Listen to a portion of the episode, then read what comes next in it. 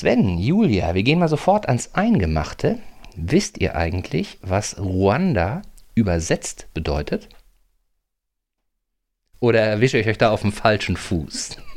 Also mich auf jeden Fall. Mich auch, ja. Ja?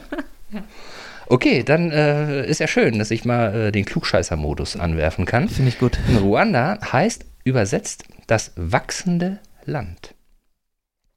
Aha. Kommt nämlich äh, aus dem Altruandischen. Der Wortstamm ist Anda und das bedeutet vergrößern, ausdehnen. Und dann ist es tatsächlich so, dass häufig äh, die Vorsilbe Ku das Verb charakterisiert, aber bei Ländernamen häufig Bu oder Ru davor gesetzt wird. Und daraus entsteht Ruanda.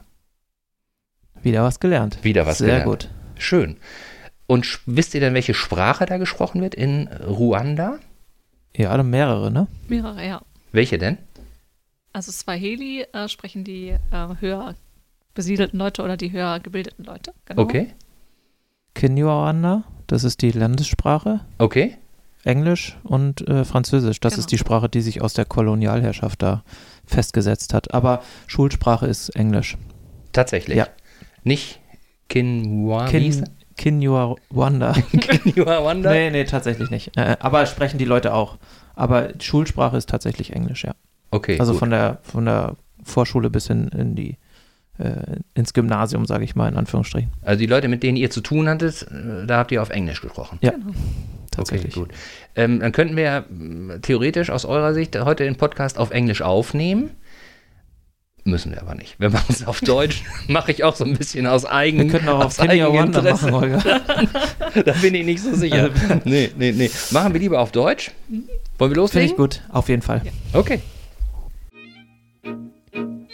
Ikerne Cast.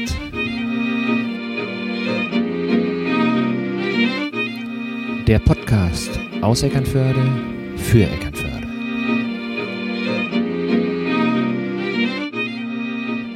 Hallo liebe Leute und herzlich willkommen zu einer neuen Folge vom Ikerne Podcast. Schön, dass ihr wieder mit dabei seid. Und heute ist es eine besondere Freude für mich, denn ich kann das sagen, was ich schon ganz lange nicht mehr sagen konnte. Ich begrüße nämlich heute an meiner Seite Sven. Hallo Sven, wie geht's, wie steht's? Ja, hallo Holger. Schön, äh, Dank für die nette Begrüßung. Mir geht's gut. Vielen Dank. Freue mich auch mal wieder hier in deinen vier Wänden zu sitzen und mit dir ein bisschen zu quatschen. Das Jetzt ist- aber diesmal natürlich von der anderen Seite. Das ist klar, nur als Ja, Gast. ja. Und du bist ja nicht allein, du hast ja noch jemand mitgebracht, Genau. nämlich deine Kollegin, kann man sagen, ne? Richtig? Julia Tiekötter. Hallo Julia, schön, dass du da bist. Hallo, vielen Dank für die Einladung. Sehr gerne, sehr gerne. Ich muss nur ganz kurz, ich hoffe, es ist nicht unhöflich, nochmal kurz äh, auf Sven äh, zurückkommen und sagen, wie fühlten sich das an, jetzt wieder hier Ja, so? ich bin total aufgeregt, tatsächlich, Holger. Also es hätte, hätte ich nicht gedacht, dass ich als Gast hier einmal, äh, naja gut, vielleicht schon ein bisschen, ähm, ich hatte es dir ja auch angeboten. Genau. Aber es ist nochmal was anderes als äh, tatsächlich, äh, ich sag mal, als Interviewer hier zu sitzen, ähm, als als Interview, als zu Interviewender und ähm, oder als Gast. Und von daher freue ich mich riesig drauf. Bin ehrlich gesagt ein bisschen aufgeregt, äh, bin gespannt, was hier, äh, was wir heute äh, zustande bringen, aber ich glaube, es wird auf jeden Fall gut. Ich habe ja Unterstützung dabei, beziehungsweise Julia ist ja eigentlich die Protagonistin dieser, dieser ganzen Kaffeegeschichte, über die es ja heute sicherlich auch gehen wird. Und von Ja. daher ähm, teilen wir uns so ein bisschen die Aufregung vielleicht. Ja, ja.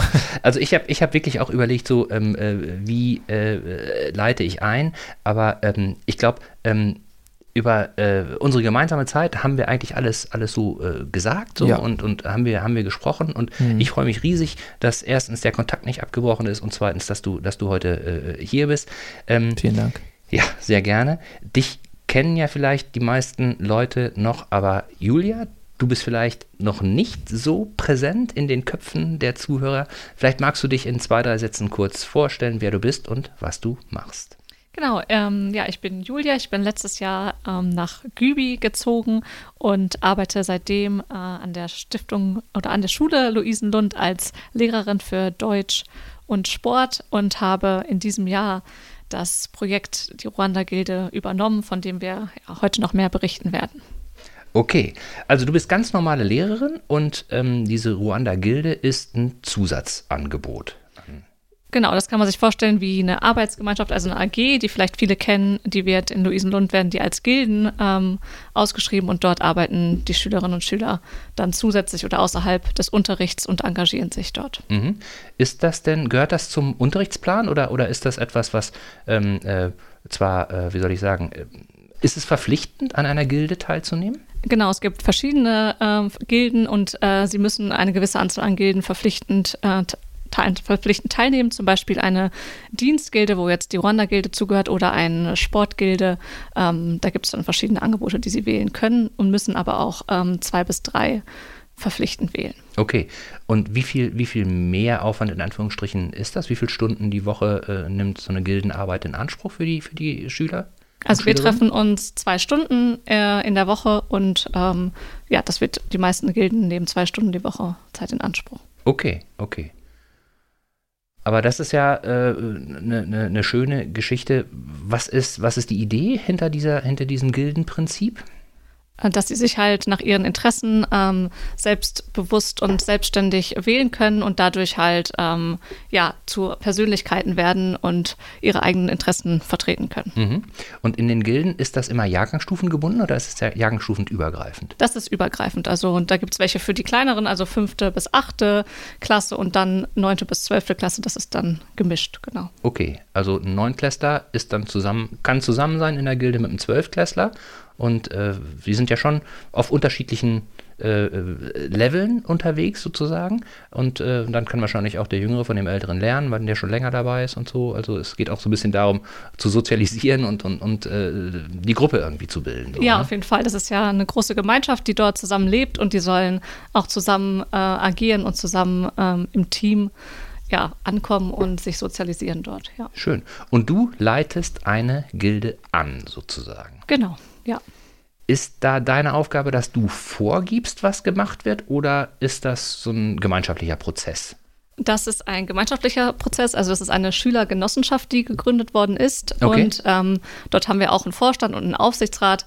Und ich bin, wie gesagt, im Hintergrund, sage ich mal, und strukturiere das nur, da der Vorstand die eigentliche Aufgabe ja übernehmen soll. Mhm. Ähm, und bei dem halt alles abgesegnet werden muss. Aber alle Gildenmitglieder ähm, haben immer das Recht zu sagen, was sie gut finden und was nicht. Also es wird auch abgestimmt. Ähm, ja, und sollen ihre eigenen Ideen dort verwirklichen. Also ich gebe nicht vor, sondern sie bringen ihre Ideen ein.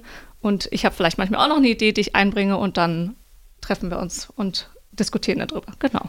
Schön. Und wahrscheinlich ist es auch so, wenn ähm, die äh, Schüler und Schülerinnen in der Gilde dann irgendwie was gefunden haben, wo sie, wo sie Lust drauf haben, bleibt es nicht bei zwei Stunden die Woche. Ne? Dann sind sie wahrscheinlich auch noch hier und da unterwegs und, und äh, äh, entwickeln dann ihre Ideen selber noch so ein bisschen weiter. Genau, vor allem bei unserem Projekt jetzt muss man sich über die Zeit hinaus engagieren, das auf jeden Fall. Okay. Euer Projekt.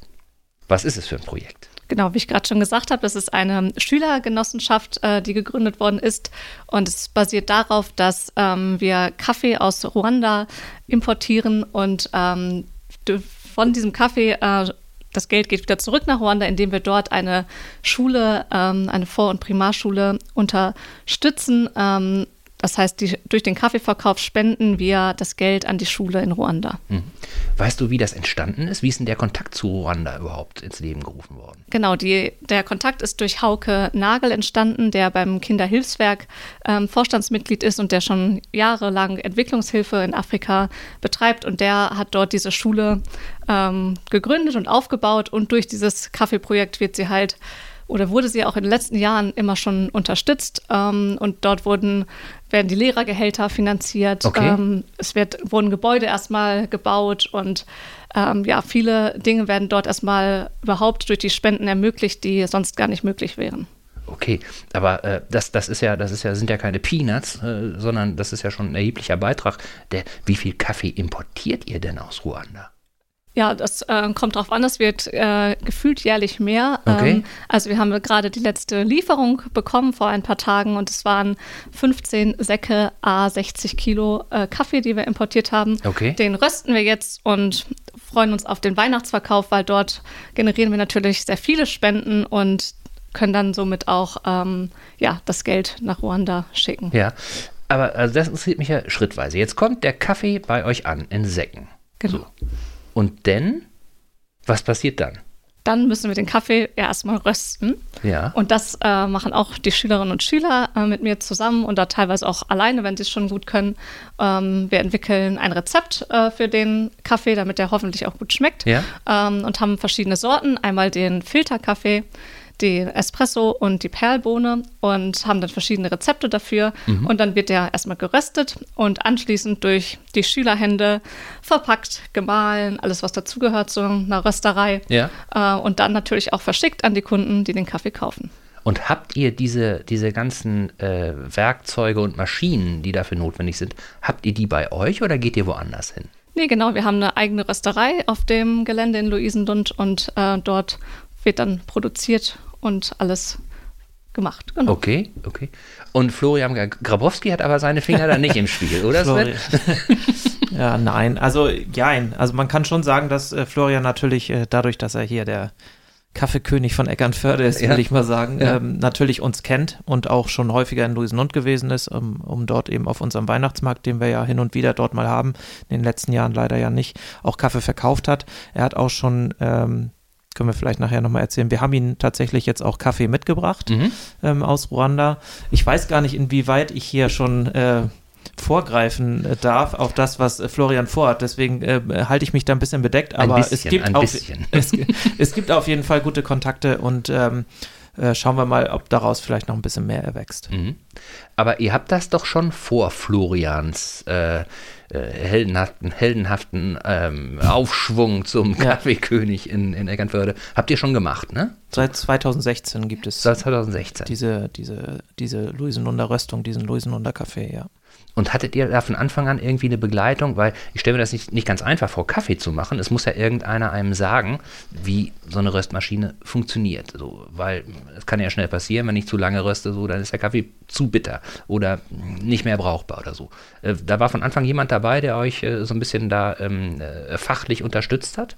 Genau, also mein Vorgänger hat ähm, die fachliche Expertise mitgebracht und aber auch Unterstützung erhalten und er hat die dann an mich weitergegeben, genau. Okay, gut. So, jetzt ist der Kaffee geröstet. Und wird der Kaffee denn als Kaffeebohne von euch verkauft oder wird er auch gemahlen verkauft?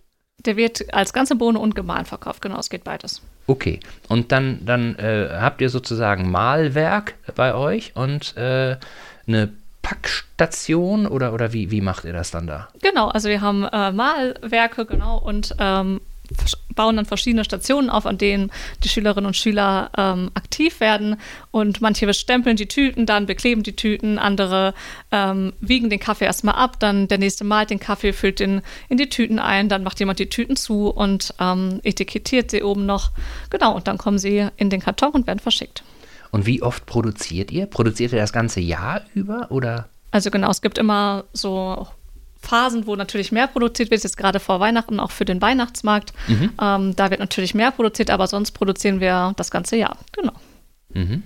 Und verkaufen den auch im Online-Shop. Also es können auch Leute von weiter her den Kaffee bestellen und ähm, dann verschicken wir den, genau. Ja, und ähm, der Online-Shop, äh, den können wir ja hinterher auch nochmal in die Shownotes äh, schreiben, ähm, dann, dann ist das ein normaler, in Anführungsstrichen, Online-Shop. Ich bestelle dann den Kaffee und ihr schickt den zu. Aber letztendlich ist es so, ihr habt keinen externen Dienstleister dazwischen, ne? sondern ihr macht alles selbst. Also nicht du jetzt, aber die Schüler machen alles selbst. Genau, die machen alles selbst und es ist natürlich nicht so wie in einem Online-Shop, dass ich jetzt, wenn ich draufdrücke und morgen ist mein Paket da, ähm, da haben wir auch einen kleinen ähm, ja, Slogan eingebaut, dass es schon mal bis zu zwei, drei Wochen dauern kann, bis die Lieferung ankommt, da wir uns, wie gesagt, einmal die Woche treffen und dann erstmal die ganzen Produktionsschritte durchlaufen müssen. Aber ja, nach zwei, drei Wochen kann man dann schon mit seiner Lieferung rechnen.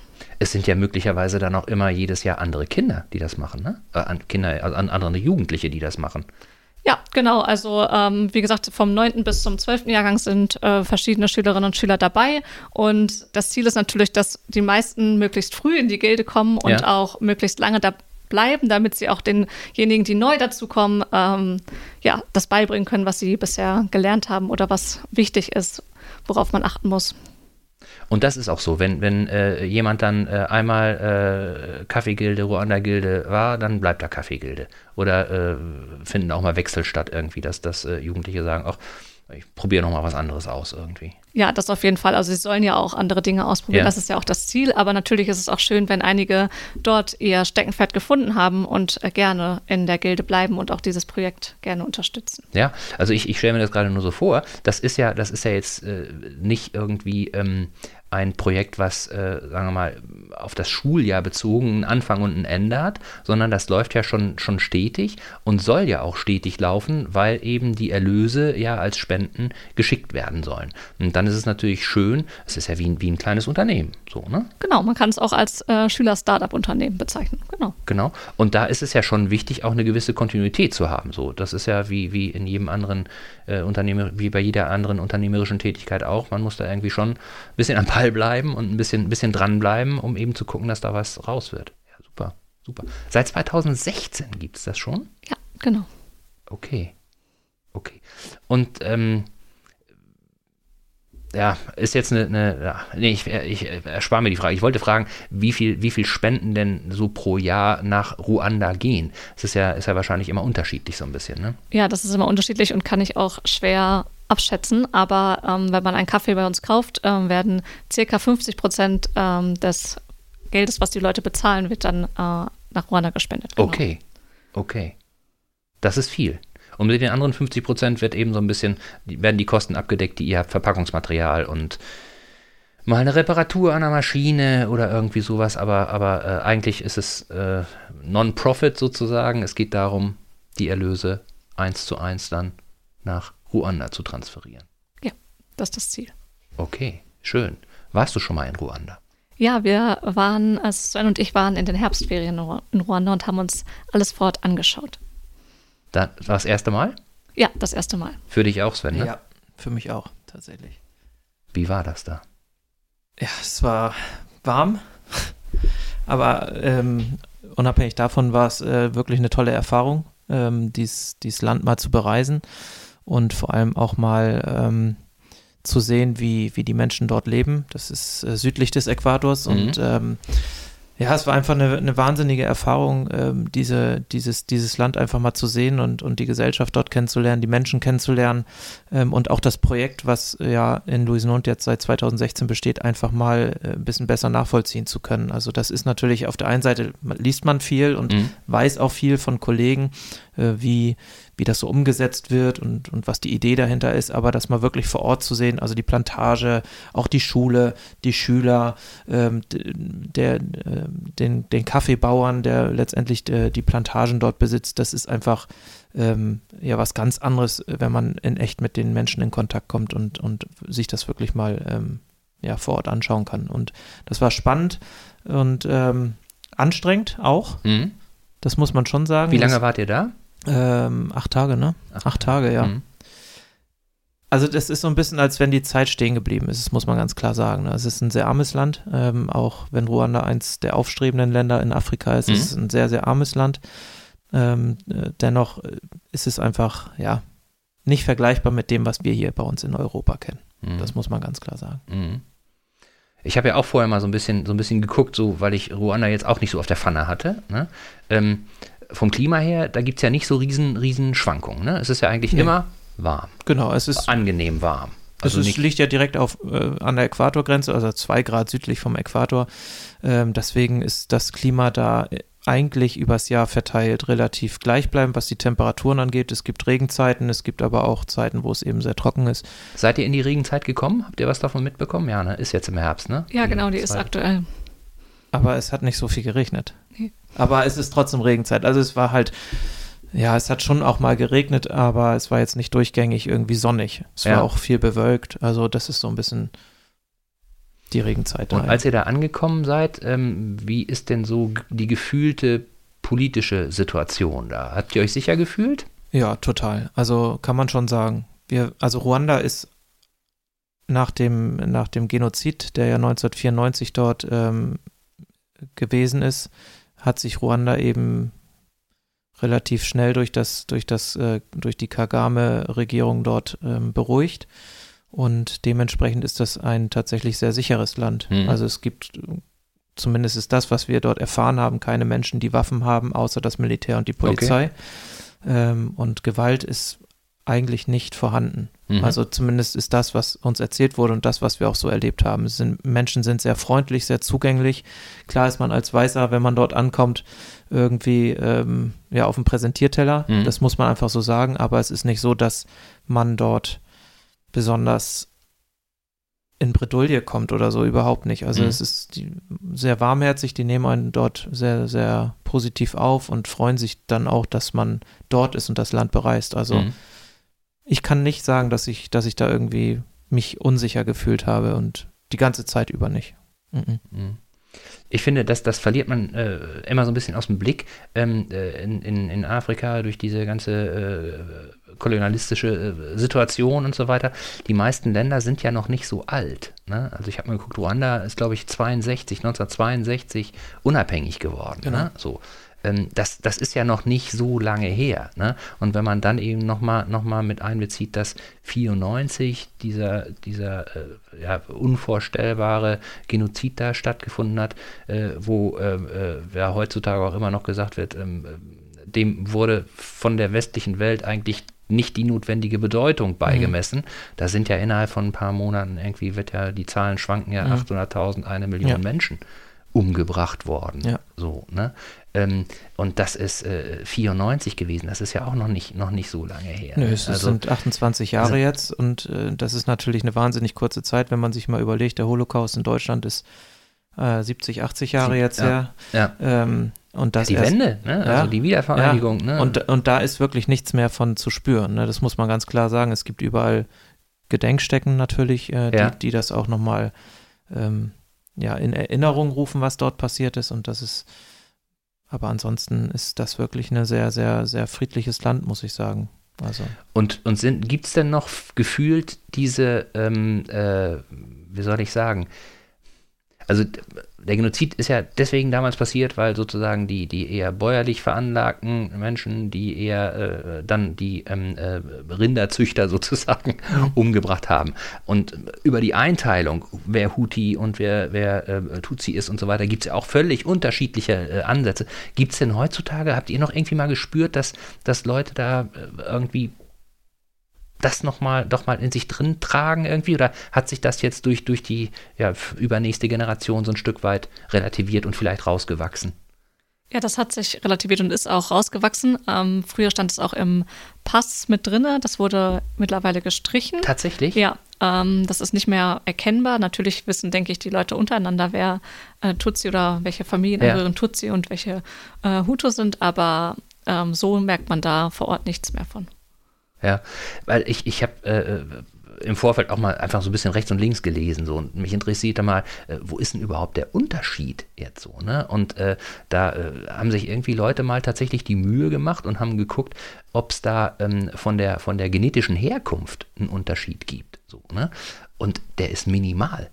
Der ist minimal. Ja, also das ist, das ist eigentlich schon echt das Bittere an diesem ganzen Völkermord, ne? Das, ähm, also es gab ja Familien, die bestanden aus Tutsi und Hutu, Ja. ne? Mann Tutsi, Frau Hutu und die haben sich dann gegenseitig da abgeschlachtet. Also Ja.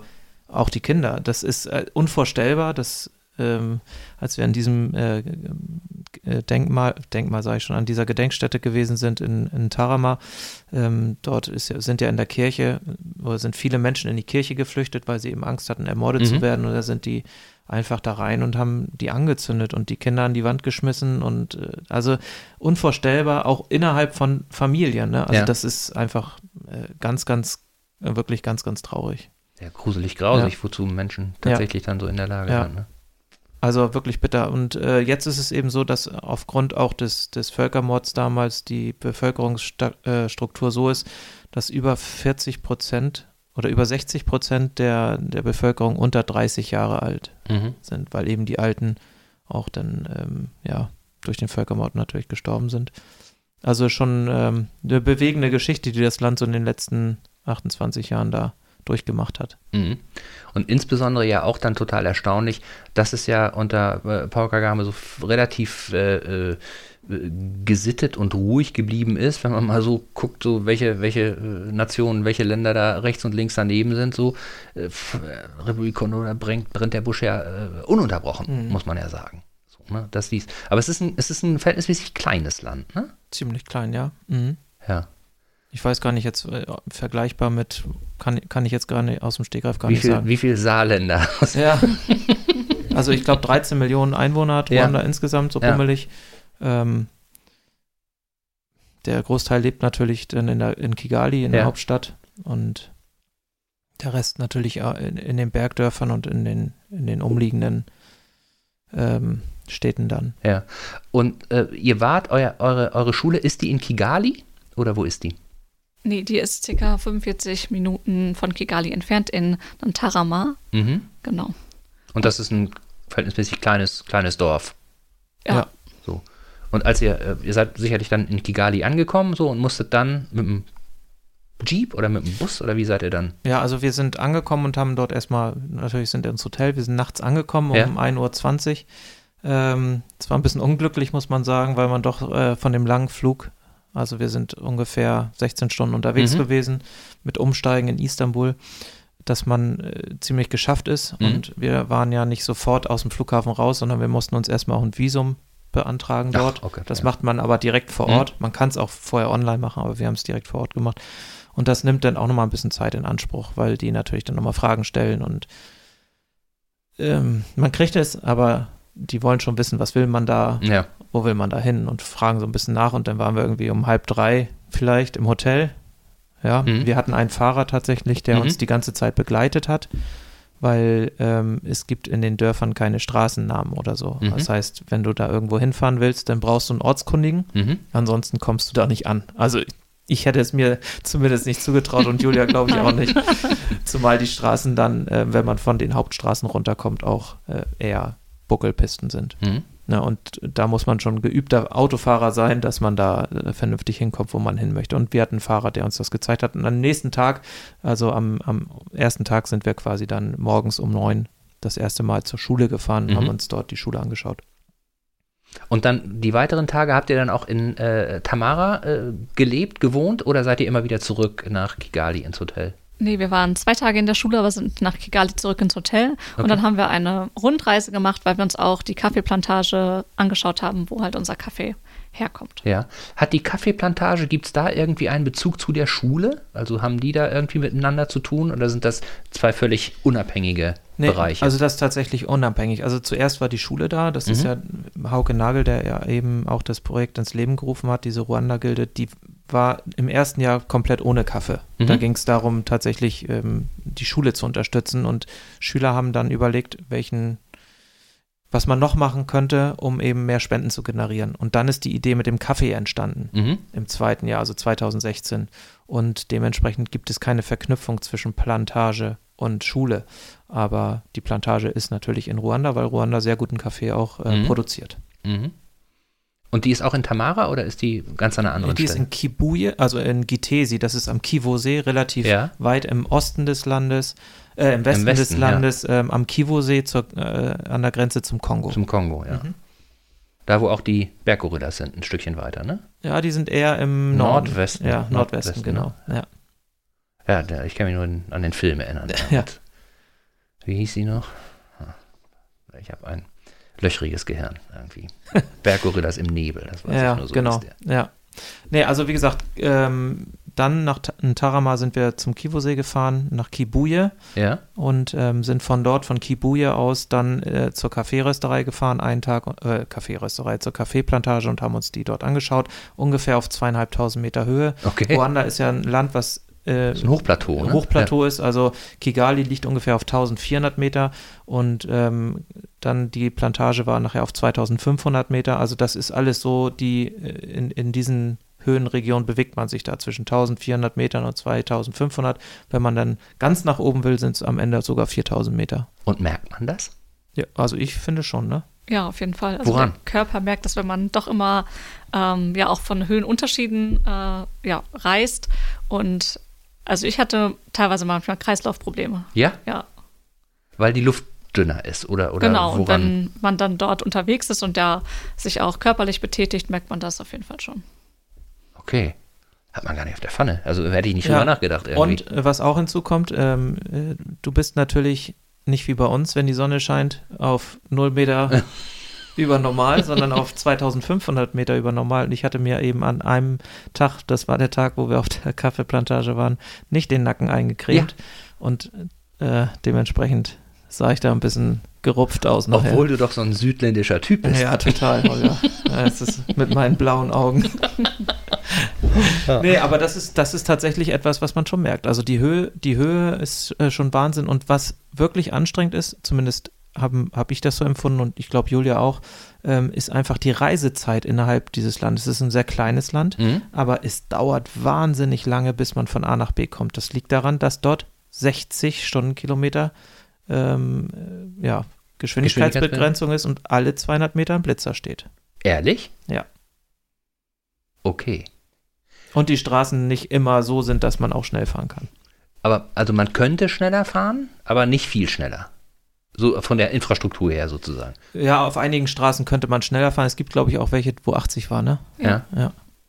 Aber also im Großen und Ganzen ist tatsächlich 60 Stundenkilometer ähm, die, die äh, Geschwindigkeitsbegrenzung. Und das bevorzugte Fortbewegungsmittel ist das Auto. Bahn? Gibt es Bahn? Nee, also die meisten so? fahren tatsächlich Fahrrad dort oder laufen zu Fuß. Ja. Die wenigsten haben dort ein Auto Ja. oder nutzen halt öffentliche Busse, die gibt es schon. Ähm, ja, aber sonst Autos oder halt Fahrrad wirklich. Die meisten fahren mit dem Fahrrad dort. Aber jetzt irgendwie so, ein- so ein Güterschienennetz oder sowas? Nee, das ist, das ist ja das große Problem, ähm, dass Ruanda eben relativ abgeschnitten ist, was ähm, Lieferketten angeht, dadurch, dass im Landesinneren liegt, eben auch nicht am Meer, es gibt keinen Hafen. Ja. Äh, Es gibt einen Flughafen, der ist relativ klein, da kann sicherlich was angeliefert werden, aber es gibt auch keinen Güterschienenverkehr. Das heißt, Transportwege sind wirklich einfach wahnsinnig lang und das ist natürlich ähm, schon auch äh, eine Herausforderung für so ein Land, was sich entwickeln möchte, das muss man ganz klar sagen. Mhm. Also wenn man einen großen Hafen hätte, dann könnte man natürlich mit Containerschiffen anlanden und könnte das dann ins Landesinnere verteilen, aber das ist da nicht möglich und dementsprechend, ähm, ja. Wobei, ist nicht, ist nicht Ruanda auch so ein bisschen Transitland von, von äh, äh, sozusagen Ost nach West irgendwie? Das weiß ich nicht so genau, aber auf jeden Fall, selbst wenn man von Ost nach West will, dauert es wahnsinnig. Dauert's. Also wir haben jetzt für, wie lange haben wir gebraucht für die Strecke von Kigali nach äh, zum Kivusee? Fünf Stunden? Mit wie viel Kilometer waren das? 150? 150? Und ihr habt nicht im Stau gestanden? Nein. Nee. Nicht einmal. Schon immer bewegt? Ja. Ja. Okay. Schaffst du natürlich auch nicht viel Schaffst in den nicht viel. Nee. acht Tagen, wenn du da bist. Ja, es ist einfach echt ähm, eine andere Welt dann, ne? Ja.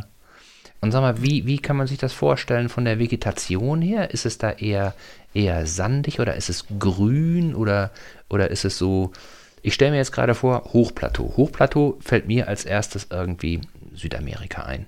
Ne? So, irgendwelche Berge oder äh, da, wo die Inkas eben sich umgetan haben Mhm. mit ganz doll bewachsener Vegetation und so. Wie ist es da? Wie ist es in Ruanda?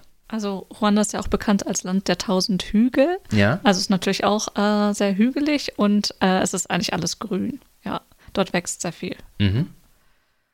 Also nicht äh, ausgedörrt oder, oder staubig oder irgendwie so, Nein, sondern. überhaupt nicht. Also Ruanda ist wirklich, wie Julia schon sagte, wahnsinnig grün. Ähm, äh, es wird überall Landwirtschaft äh, betrieben. Also 60 Prozent der Bevölkerung lebt von der Landwirtschaft. Ob das nun äh, in den Bergen ist oder eben auch im flacher, flacheren Land oder in, in, in Senken, sage ich mal, ist es alles grün, ist äh, voll mit Bananenplantagen, mit Obstbäumen, mit, mit Gemüse. Ähm, ja, einige haben Kühe und Ziegen. Also es ist einfach sehr, sehr grün und über das ganze Jahr hinweg auch sehr, sehr grün. Das Einzige, was staubig und grau ist, sind die Straßen, die in die Bergdörfer führen, Mhm. äh, weil die eben nicht asphaltiert sind. Also asphaltierte Wege sind dort tatsächlich nur auf den Hauptverkehrsrouten. Ansonsten hast du eigentlich nur, auch selbst in Kigali, ähm, ja, Sandwege, die dann ähm, oftmals vom Regen auch so kaputt sind, dass sie eher eine Buckelpiste sind als eine Strecke, die man schnell fahren kann. Mhm. Aber so wie ich mir das jetzt vorstelle, scheint es ja dann ein sehr reiches Land an Bodenschätzen im weitesten Sinne und, und an, an Obst und Gemüse Das zu auf sein. jeden ne? Fall, ja. So. Also Obst und Gemüse, da kann man sich an jeder Ecke mit Ist- eindecken. Ist Hunger da ein Thema? Also wir haben auch uns ein bisschen gewundert, weil theoretisch sollte ja kein Hunger dort, äh, soll es keine Hungernot dort geben, da wir, dort so viel wächst. Allerdings haben wir auch in den Bergdörfern natürlich ähm, Kinder gesehen, die mit Wasserbäuchen ähm, durch die Gegend liefen, sodass auch Hunger dort noch eine Rolle spielt. Und wie kann das sein? Also äh, wird, wird alles weg äh, exportiert sozusagen, dass nichts im Land bleibt? Oder habt ihr da irgendwie mal aufgeschnappt, wie, wie es sein kann, dass eben, ich meine, Armut ist ja das eine, aber Hungerleiden ist ja noch eine ganz andere Kategorie in dem Sinne.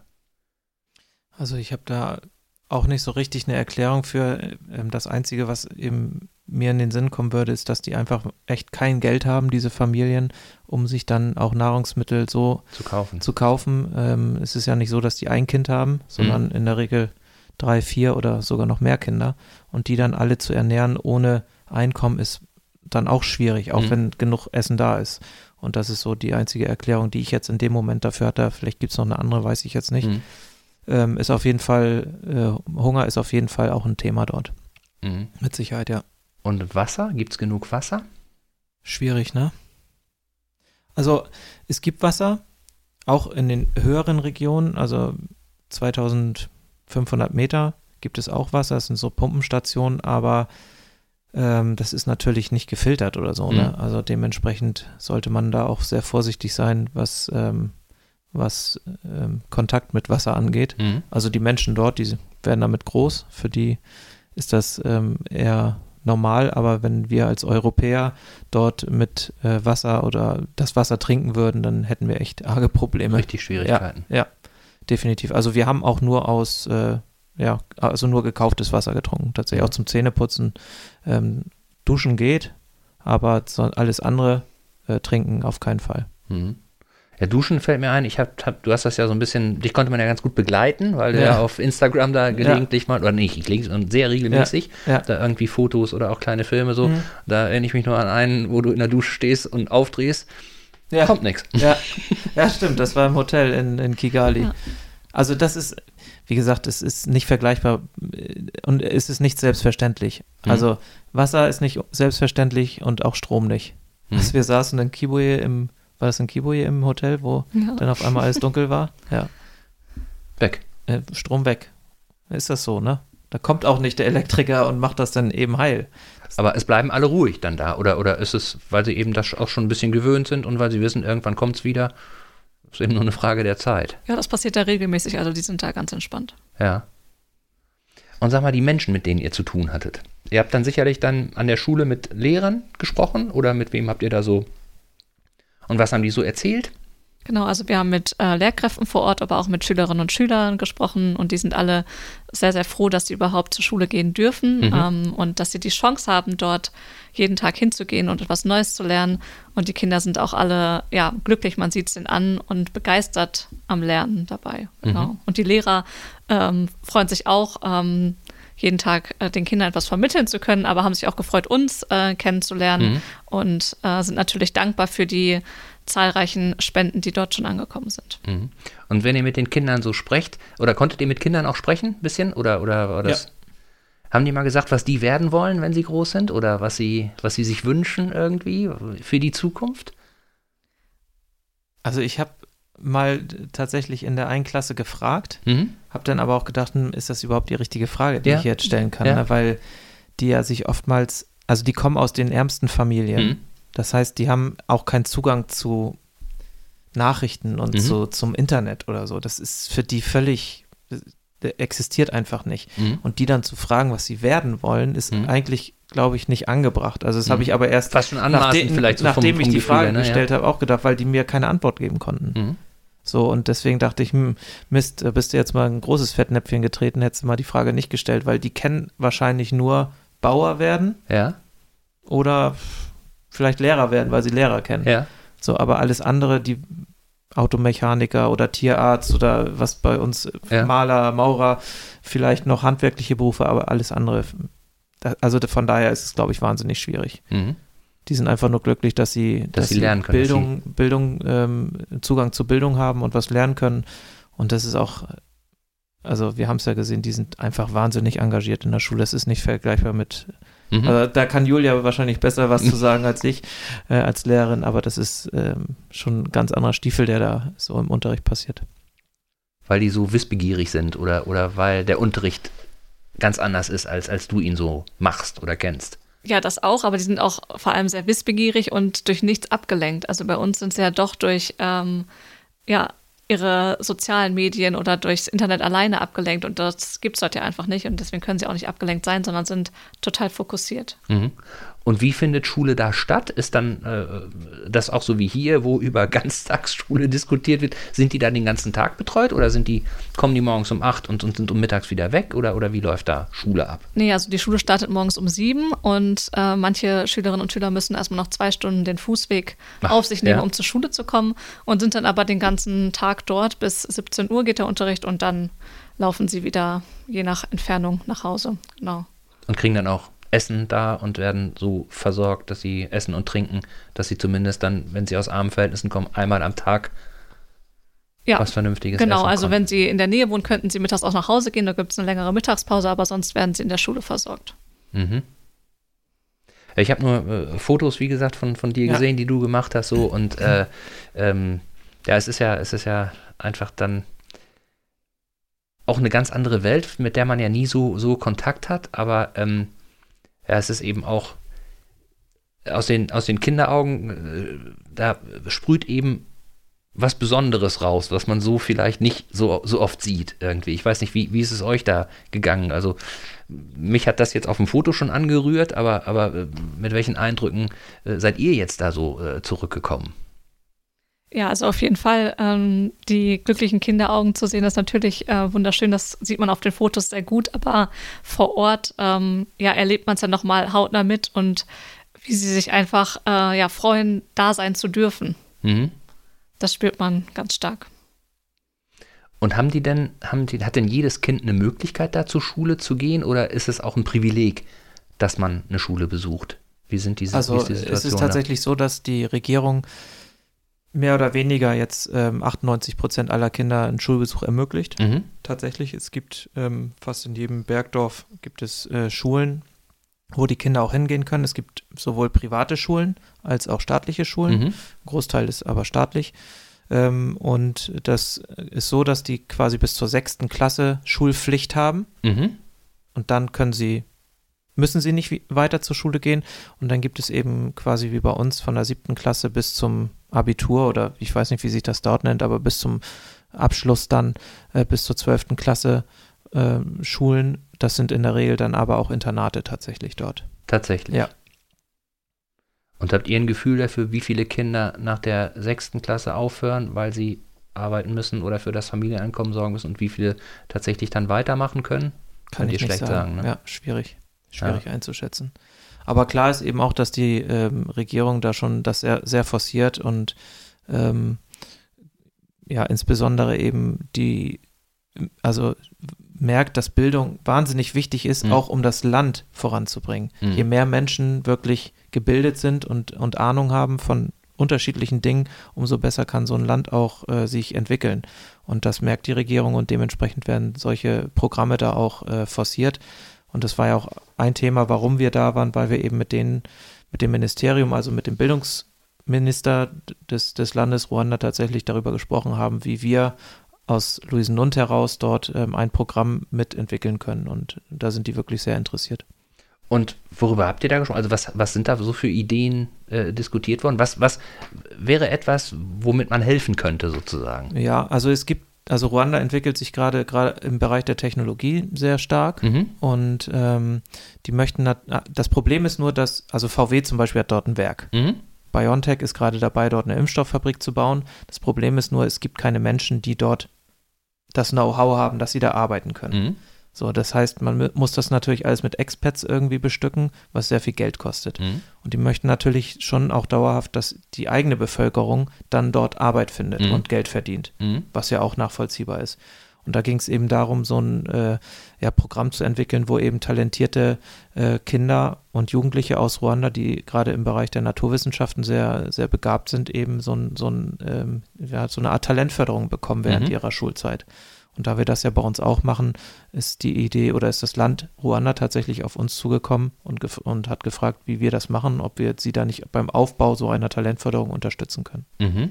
Und da sind wir jetzt gerade auch in Gesprächen. Julia und ich haben den Minister dort getroffen Mhm. äh, mit seinem Gefolge, mit seinem Team und ja, haben wir gemeinsam drüber nachgedacht, wie das funktionieren kann. Waren denn noch schon mal Schüler von euch in Ruanda?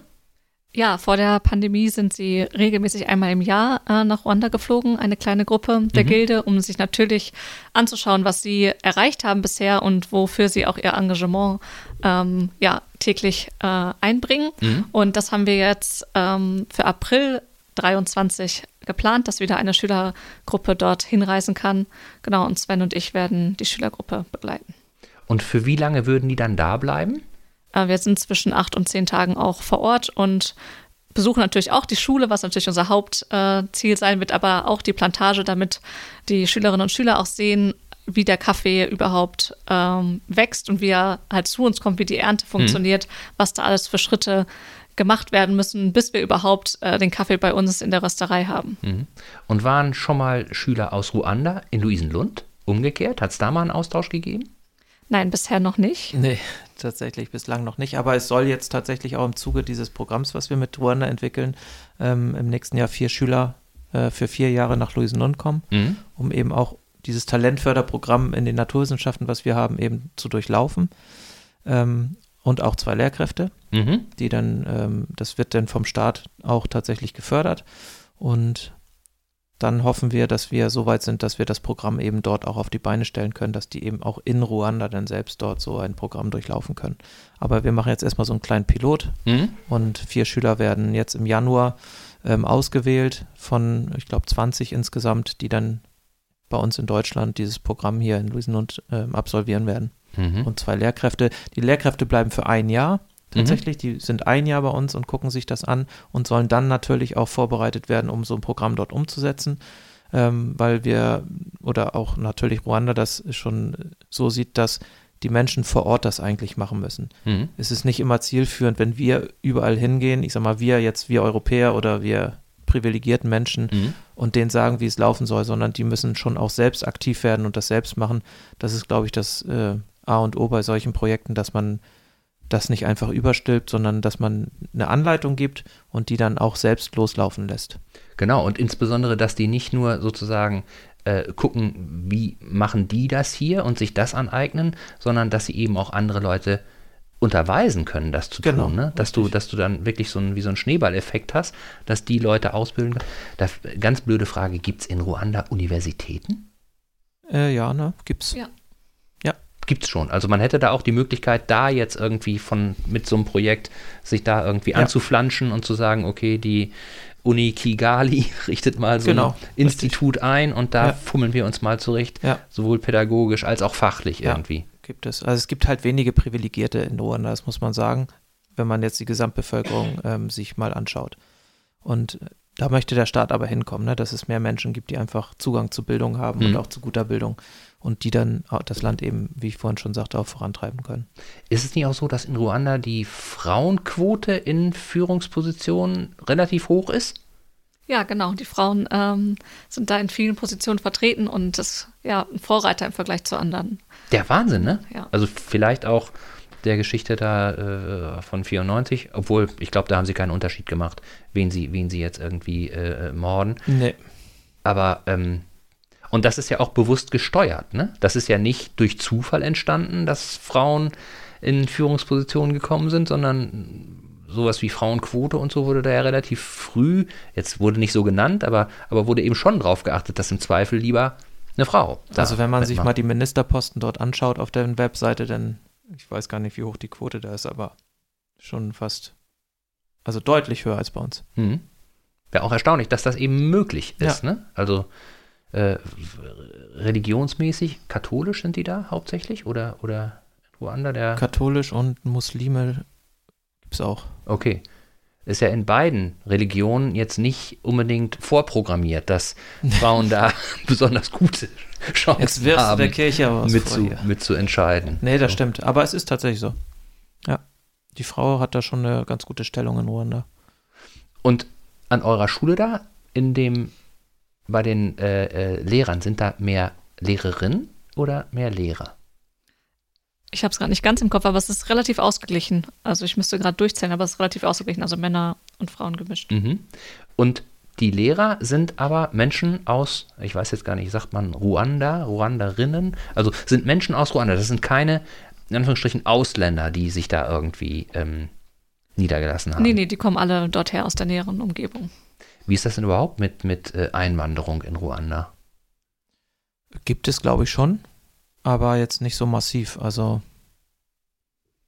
nicht das, also habe ich jetzt so nicht mitgekriegt. Also es gibt ähm, natürlich auch in, in Ruanda, weil es eben ein Staat ist, der relativ sicher ist. Mhm. Viele Menschen, die vielleicht aus unsicheren Regionen dorthin gehen, Mhm. aber also es ist nicht so massiv, dass es da jetzt irgendwie richtige Flüchtlingslager oder sowas gibt, das, das nicht. Mhm. Also gibt es mit Sicherheit, aber die genaue Anzahl weiß ich nicht. Keine Ahnung. So, und dann wart ihr jetzt vor kurzem da und dann fahrt ihr nächstes Frühjahr wieder hin. Genau. Und habt ihr euch für den nächsten Besuch in Ruanda schon irgendwelche Ziele gesetzt, was ihr, was ihr bis dahin sozusagen in dem Verhältnis äh, Luisenlund, äh, Tamara äh, vielleicht äh, in die Pipeline geworfen haben wollt? Habt ihr da schon irgendwie, klar, dieses Austauschprogramm Ja. beziehungsweise dieses, Ja. dieses Förderprogramm, wobei, das habe ich jetzt so verstanden, das hat ja weniger was mit eurer Schule zu tun, sondern Genau. das ist ja eher ein, ein Das- nationales Genau, das äh, ist Projekt, quasi von der, so. von der eigentlichen Ruanda-Gildenarbeit äh, losgelöst. Ja. Ja. Und gibt es etwas, was ihr, was ihr euch wünschen würdet, was äh, ihr bis dahin irgendwie hinkriegt? Klar, jetzt über Weihnachten viel Kaffee verkaufen. Natürlich. Genau, und dann ähm, werden wir das Geld natürlich ähm, spenden von den Verkäufen von Weihnachten und die Schülerinnen und Schüler ähm, ja, überlegen gerade, was das nächstmögliche Sinnvolle ist, was die Schule äh, gebrauchen kann und sprechen dann äh, auch mit Leuten vor Ort, wenn sie da sind, natürlich, was äh, gebraucht werden kann. Und ja, so ist der Plan für die nächste Zeit.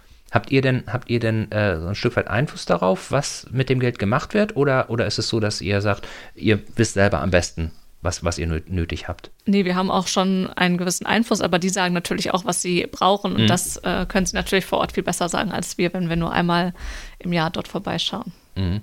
Oh klar, äh, da kommt natürlich noch Know-how-Transfer, ist natürlich auch was, was ganz, ganz Wichtiges, was ja in Geld nicht zu bezahlen ist. Und äh, ansonsten gibt es da noch irgendwie äh, weitere Unterstützung? Ich sage jetzt mal Lehrmittel oder, oder irgendwie sowas, was, was, äh, ich überlege gerade, wenn jetzt jemand das hört und sagt, ey, finde ich super, ich kann Kaffee kaufen, aber ich kann nicht so viel Kaffee kaufen, weil ich nicht so, so viel, so viel trinke. Ne? Ja. Trotzdem finde ich das Projekt gut so. Dann könnte man natürlich sagen, okay, spende etwas. Ne? Aber vielleicht ist es ja auch so, dass irgendeiner sagt, hm, ich habe vielleicht noch eine andere Idee. So, gäbe es da etwas, womit, womit man da irgendwie und in welche Richtung man überlegen könnte, womit man ähm, da unten was bewegen kann? Ich denke jetzt an Maschinen oder an EDV oder was weiß ich.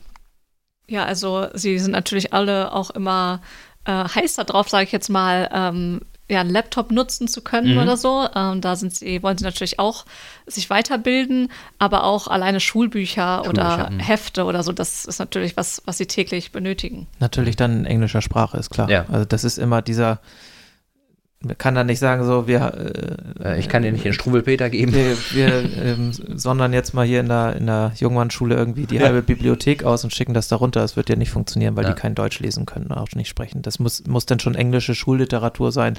Aber sowas, klar, brauchen die Laptops, Notebooks, ähm, so technische Geräte, natürlich Ja. Beamer, sag ich mal, mit dem man mal was an die Wand werfen kann oder so.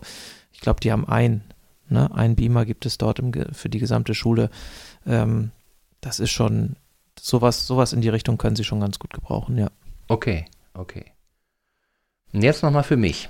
Wenn ich überlege, euch nächstes Jahr im Frühjahr nach Ruanda zu begleiten, beziehungsweise ich fahre zwei Wochen später, was muss ich in Ruanda gesehen haben? Touri-Hotspots. Nee, Touri-Hotspots würde ich gar nicht sagen. Ich glaube, der Kontakt zu den Menschen vor Ort ist das Wichtigste, weil man dadurch äh, die Menschen und die Kultur am besten kennenlernt. Mhm. Ähm, und diese Touri-Hotspots sind bestimmt auch sehenswert. Ähm, aber ja, ich finde, der Kontakt zu den Menschen ist das Wichtigste vor Ort. Und den kriege ich auch schnell. Also im Grunde, wenn ich, wenn ich sagen würde, ich möchte da mal zwei, drei Wochen verbringen irgendwie, äh, Hotel, und dann möchte ich gucken, irgendwie, ob ich da, dann ist der Kontakt zu den Menschen leicht möglich. Wenn, ich muss mich natürlich drum kümmern, ne? wenn ich da rumlaufe wie, wie äh, so, ein, so ein Piefke, dann passiert da auch nichts. Aber wenn ich, wenn ich Lust habe, wenn ich offen bin, dann kriege ich schnell Kontakt zu Menschen da. Ja, auf jeden Fall. Die Menschen sind alle sehr, sehr offen dort. Mhm. Und ansonsten, äh, um deine Frage nochmal in die andere Richtung zu beantworten, es gibt natürlich dort Nationalparks, die man Mhm. besuchen kann. Akagera Nationalpark zum Beispiel, das ist im Osten des Landes. Da gibt es Tiger. Mhm. Nein, Im da Westen. gibt es Löwen. Äh, Tiger gibt es da nicht. Es gibt Löwen, es gibt Giraffen, es gibt Zebras dort. Also wirklich die Tiere, die man so in Afrika auch erwartet. Ja. Ähm, das ist der Akagera Nationalpark im Westen des Landes an der Grenze zu Tansania, Mhm. richtig? Ähm, dann gibt es natürlich die Berggorillas Mhm. ähm, in, im Norden des Landes, Nordwesten des Landes, in den Nation Volcano Nationalpark. Da gibt es fünf Vulkane Mhm. äh, und die Berggorillas sind eben äh, in, diesen, in diesen Regionen dort angesiedelt, an der Grenze zu Uganda, Kongo und Ruanda in diesem Dreieck. Mhm. Das ist aber nicht ganz günstig. So eine Ruanda-Tour kostet 1500 Dollar tatsächlich, wenn man das machen möchte. Es gibt aber auch noch andere Touren, die, da, die man da machen kann, die nicht ganz so teuer sind. Ähm, dann kann man an den Kivu-See fahren, wo wir auch waren. Das war sehr schön. Da kann man äh, mit dem Boot rausfahren und auch unterschiedliche Inseln besuchen. Wir haben sogar auch ähm, Affen gesehen, Blue Monkeys nannten die sich. Also und Fledermäuse, die fand Julia besonders Mhm. toll. äh, so Flying Foxes. Also da gibt es viele, viele touristische Regionen und ähm, Ruanda ist ja auch gerade dabei, den Tourismus extrem auszubauen. Mhm. Also Paris Saint-Germain und Arsenal London zum Beispiel sind zwei Fußballvereine, die das jetzt auf ihren Trikots tragen. Visit Ruanda. Also die sind da wirklich sehr, sehr eifrig dabei, um den Menschen dieses Land ein bisschen näher zu bringen. Und es ist ein wirklich schönes Land, was man bereisen kann. Mhm. Aber du musst dich auch impfen, das darfst du nicht vergessen. Mhm. Also es gibt einige Pflichtimpfungen, die du da haben solltest. Und Malaria-Prophylaxe wäre auch nicht so verkehrt. Ja, wobei das mit den Pflichtimpfungen, ich meine, das ist ja jetzt auch nicht was völlig Neues. Ne? Also äh, ich war noch nie im asiatischen Raum, aber äh, wenn du, wenn du äh, dahin möchtest nach Thailand oder irgendwie sowas, musst du eben auch da dein Impfbuch recht voll gestempelt haben, um, Genau. da, um da überhaupt klarzukommen. Ja. Und ähm, wie gesagt, in, in, in äh, Afrika, ich war nur mal in Nordafrika, aber in Zentralafrika war ich noch nie, habe aber äh, tatsächlich in letzter Zeit durch Zufall mit äh, einigen Leuten gesprochen. Einer ist zum Beispiel gerade nach Südafrika ausgewandert, der ähm, äh, da über Jahre hinweg regelmäßig langen Urlaub gemacht hat und äh, jetzt, wo er äh, in, in Rente ist und seine Frau auch in Rente, haben die eben da gesagt, jetzt machen wir nochmal was Neues und der schwärmt eben auch total. Das sind natürlich nochmal ganz andere Entfernungen, ne? so, das ist ja nochmal ein ganzes Stück weiter runter, aber so in, in äh, Zentral- oder Ostafrika ist es ja, glaube ich, ne? war ja früher Genau. so, da ich musste tatsächlich, äh, ich habe mich daran erinnert, ähm, in der Schule früher wurde mal so gefragt, wo liegen denn äh, die afrikanischen Staaten? So. Und das habe ich nie hingekriegt, da irgendwie zu unterscheiden, wo ist Ruanda, wo ist Tansania Kenia und so weiter und so fort. Jetzt weiß ich es aber ein bisschen besser, auch dank euch. Dank euch ist das Stichwort, wenn ich auf die Uhr gucke, die Zeit verging wie im Fluge. Oder Sven? Ja, Wahnsinn, wie immer. Dann hat sich nichts geändert, Holger. Wie immer, ne? Ja. wenn man einmal so ins Quasseln Ja. kommt. Ja, genau. Stunde rum. Du fandst auch nicht so schlimm, Julia, Nein, ne? oder? war super nett. Vielen Dank. Ja. Ich danke euch. Ich danke euch. Es war Wirklich, wirklich. Und äh, wir haben dir ja tatsächlich, ähm, das Ja. können die Zuhörer ja nicht sehen, sonst wären es ja, also, ne? ja, ja, ja, ja. Ja, wir haben dir auch Kaffee mitgebracht tatsächlich, oder besser gesagt nicht wir, aber Julia hat es gemacht, ähm, aus der Kaffeerösterei und ähm, das ist jetzt aber noch kein neuer. Das ist noch der von, die letzte Charge quasi, der neue wird ja noch geröstet. Wunderbar. Ganze Aber Bohne, Peaberry. Peaberry Weißt du, was ist Peaberry ist? Peaberry? Perlbohne? Perlbohne? Weißt du, Ach so, stimmt. Das wollte ich Ihnen mal. Was ist denn die Perlbohne überhaupt? Die Perlbohne. Ja. Genau. Ähm, ja, also die Perlbohne, also normalerweise wachsen die Bohnen als Einzelkinder. Ähm, und ja, eine Perlbohne muss ähm, ihre Geschwisterbohne, die wachsen zu zweit, teilen. Okay. Und, Und das ist das Besondere an der Perlbohne. das merke ich dann sicherlich auch am Geschmack. Das merkst du im Geschmack, genau. Die Säuren sind ganz anders. Das wirst du testen und uns hoffentlich berichten, wie es dir schmeckt. Das werde ich tun. Das werde ich auf jeden Fall tun.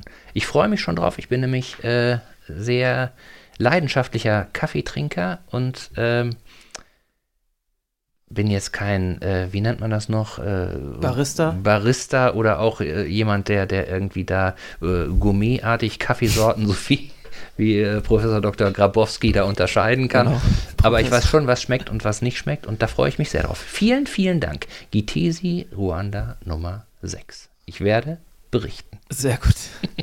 Vielleicht in einem der nächsten Podcasts. Und vielleicht äh, ist ja jemand bei den Zuhörerinnen und Zuhörern dabei, der auch schon mal Luisenlunder Kaffee getrunken hat und mir vielleicht dann nochmal einen Tipp geben kann, ob äh, Gitisi Ronda äh, Nummer 6 jetzt sozusagen das 1A-Produkt ist oder ob es vielleicht noch ein anderes Produkt gibt, was ich auch mal ausprobieren kann. Also äh, fühlt euch frei, erzählt, ob ihr auch schon mal Kaffee aus Luisenlund ähm, gekauft habt und insbesondere, wenn ihr es noch nicht gemacht habt, schaut auf der Seite nach und unterstützt dieses sehr, sehr unterstützenswerte Projekt, was eben schon eine ganze Weile läuft, aber was eben auch noch lange weiter laufen soll und insbesondere noch mit mehr Leben gefüllt werden soll. Also Aufforderung eindeutig, Weihnachten, Nikolaus, Kaffee ist ein gutes Geschenk, worüber sich alle Menschen freuen.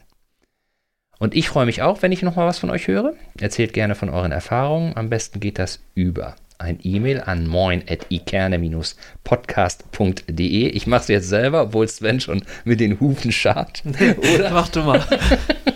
oder ähm, hinterlasst äh, einen Kommentar oder eine Nachricht über Instagram oder Facebook. Dort einfach Ikerne Podcast eingeben und schwupps, schon seid ihr auf der richtigen Seite. Vielen Dank nochmal an euch. Vielen Dank fürs Zuhören. Bleibt stabil. Bis zum nächsten Mal. Tschüss. Tschüss. Tschüss.